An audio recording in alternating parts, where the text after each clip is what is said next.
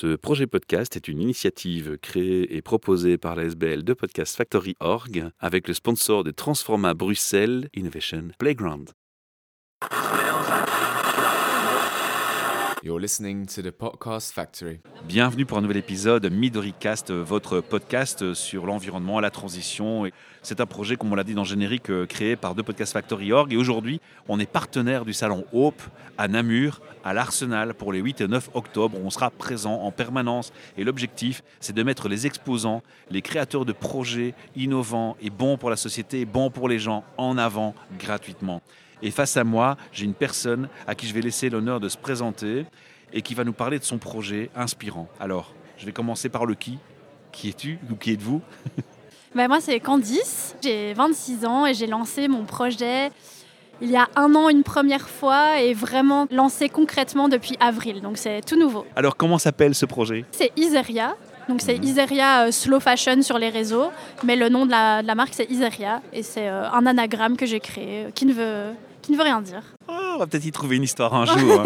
Alors moi j'étais euh, content parce que vous étiez face à moi, juste oui, en tout face. à fait. Et donc je voyais les vêtements. Donc je savais déjà un peu qu'on parlait de vêtements, mais pas que. Je vois aussi d'autres objets, d'autres choses, mais on va en parler.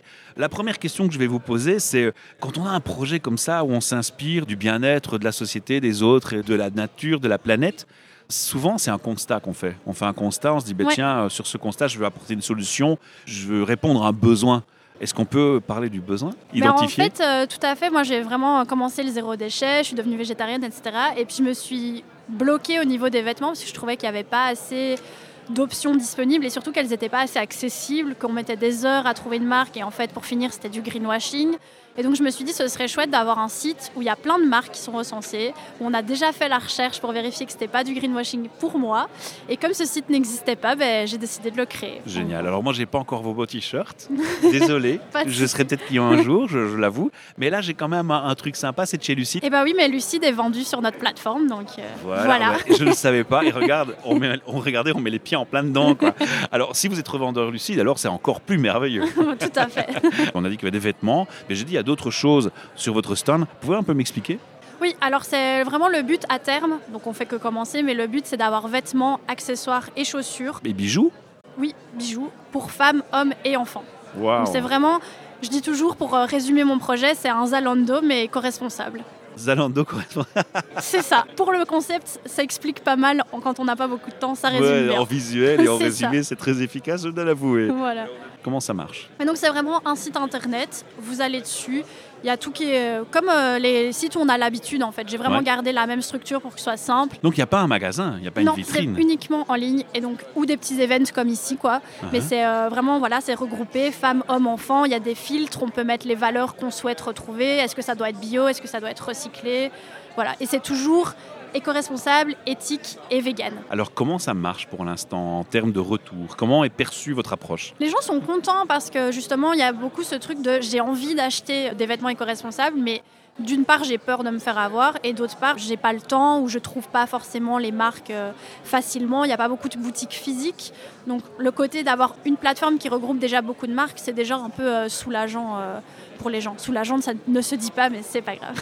on, on vous pardonne d'office parce que les intentions sont bonnes. Alors, le travail conséquent pour vous, c'est c'est la partie recherche, alors, si je comprends bien. Oui, c'est ça. Moi, je passe vraiment beaucoup de temps à trouver des marques. Une fois que j'ai trouvé une marque qui déjà me plaisait, je commence à chercher vraiment à bien gratter. Oui, parce qu'après le plaire, il y a la critique, l'esprit Voilà, critique. c'est ça. Puis on, on met très vite coton bio, puis quand on gratte derrière, bah, il n'y a que 10% qui est bio. Enfin, voilà.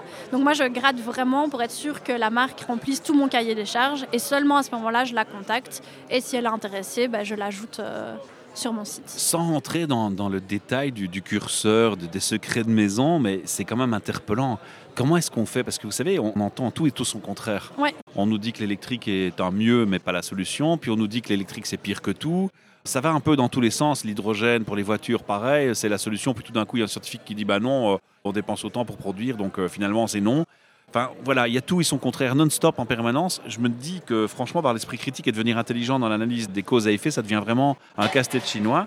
C'est pareil pour vous, cette démarche intellectuelle, elle doit être difficile pour vous. Comment on fait pour mettre son curseur et, et quelle est la limite pour vous Ben, moi, déjà, il y, a- il y a plusieurs cas. La matière doit d'office être soit bio ou recyclée. Ou local Pour moi, une nouvelle matière qui n'est ni bio ni recyclée, elle est d'office mauvaise pour la planète. Donc, et en général, ça ce cahier des charges, il est vite rempli.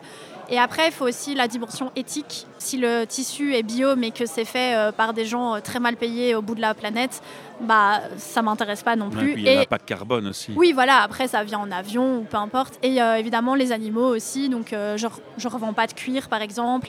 Et s'il y a de la laine, il faut que ce soit vraiment un élevage super euh, responsable. Ça, c'est les plus gros critères. Et après, je vois vraiment au niveau de la, de la transparence en fait. Si la marque est transparente et qu'elle a rien à cacher, c'est déjà Elle un donne très les bon infos plan. spontanément, Voilà, à partir du moment où la marque essaye de cacher des choses, on sait que l'intention derrière est pas bonne et il y a certaines marques qui vont pas être parfaites mais qui vont le dire clairement, qui vont dire voilà pour le moment on fait dans tel pays mais dès qu'on aura les moyens on va relocaliser. Et à partir du moment où c'est vraiment transparent pour moi on peut déjà commencer, une collaboration euh, ensemble quoi, tant qu'il n'y a rien à cacher. Alors le où, c'est important, c'est qu'on va donner l'adresse du site internet parce que le but c'est quand même qu'on aille visiter le site internet et qu'on vous achète vos produits et qu'on vous encourage dans cette démarche très honorable. Mais du coup le, le site c'est iseria-fashion.com Mhm. et sur les réseaux sociaux c'est iseria slow fashion. Vous êtes présente assez bien partout. Oui, euh, j'ai vraiment, euh, je pense, tous les réseaux sociaux qui existent ou presque. Et euh, sur le site, il y a la partie e-shop, mais il y a aussi une partie annuaire que je de lancer, donc c'est tout petit. Mais euh, le but, c'est vraiment de pouvoir chercher une marque et d'avoir un résultat avec un score que j'ai attribué à la marque. En fait, pendant que je cherche pour moi, bah, tant que j'y suis, je mets aussi les scores et ça évitera aux gens de se faire avoir par Ah, c'est pas mal. Ouais, par du ça, c'est original en plus comme Voilà. idée. Ouais, c'est clair. Alors, moi, une question que je me pose aussi, c'est un constat plutôt. hein. Quand j'ai démarré Midoricast, je voulais mettre en avant les, les gens qui étaient dans le durable, le responsable, les agriculteurs locaux.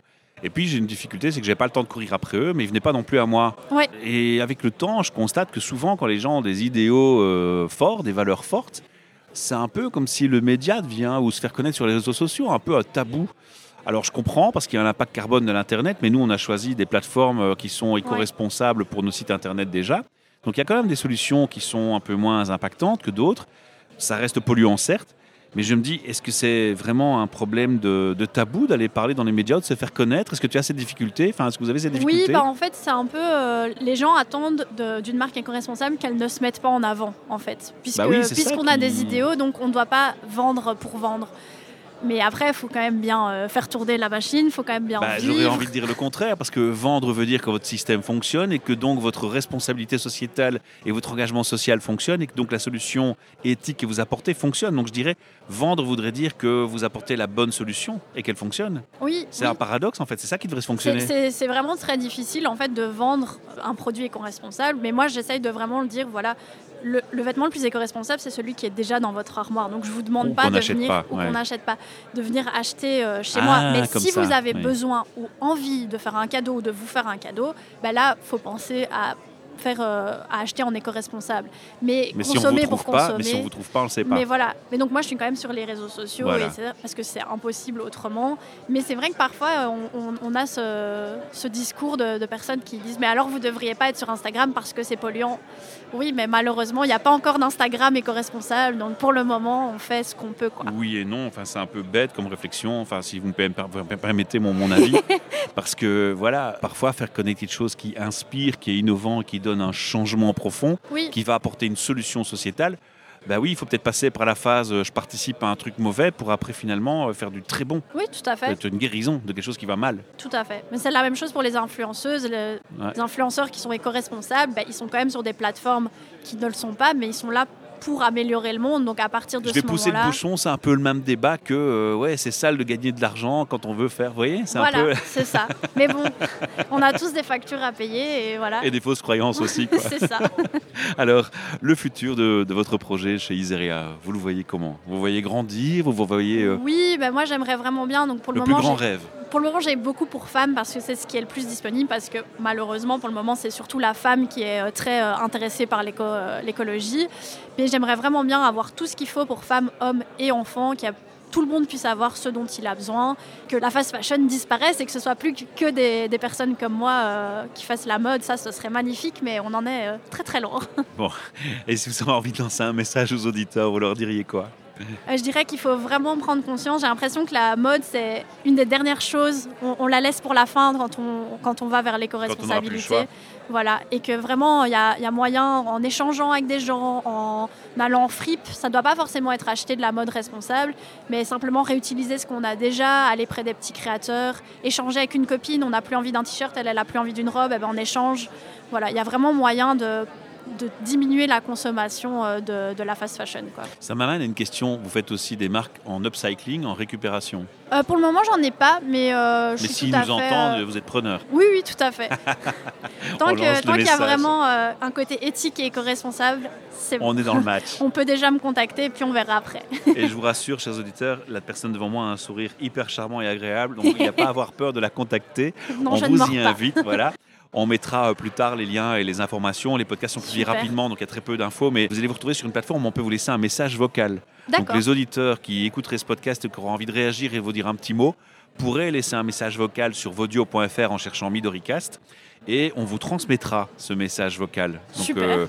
Vous Bah, aurez euh, la possibilité d'avoir un feedback des auditeurs qui auraient le courage de se lancer. La problématique, c'est souvent qu'ils se lancent. hein, mais bon, voilà. Ce qui est possible, par contre, et gratuit, chers auditeurs, c'est de faire un partage, un like, un commentaire pour faire connaître ce podcast et cette capsule. Alors moi, je vous le demande pour mon invité, parce que si vous faites ça, ça nous permet de rendre son projet visible par ce format média, et donc ça lui rapportera de la visibilité à elle surtout. Donc partagez, likez, commentez, vous rendez service à notre invité. Mille merci, Merci à mille vous. merci pour la gentillesse, et à très bientôt. Très bientôt. Podcast Factory. Ce projet podcast est une initiative créée et proposée par la SBL de Podcast Factory Org avec le sponsor de Transforma Bruxelles Innovation Playground.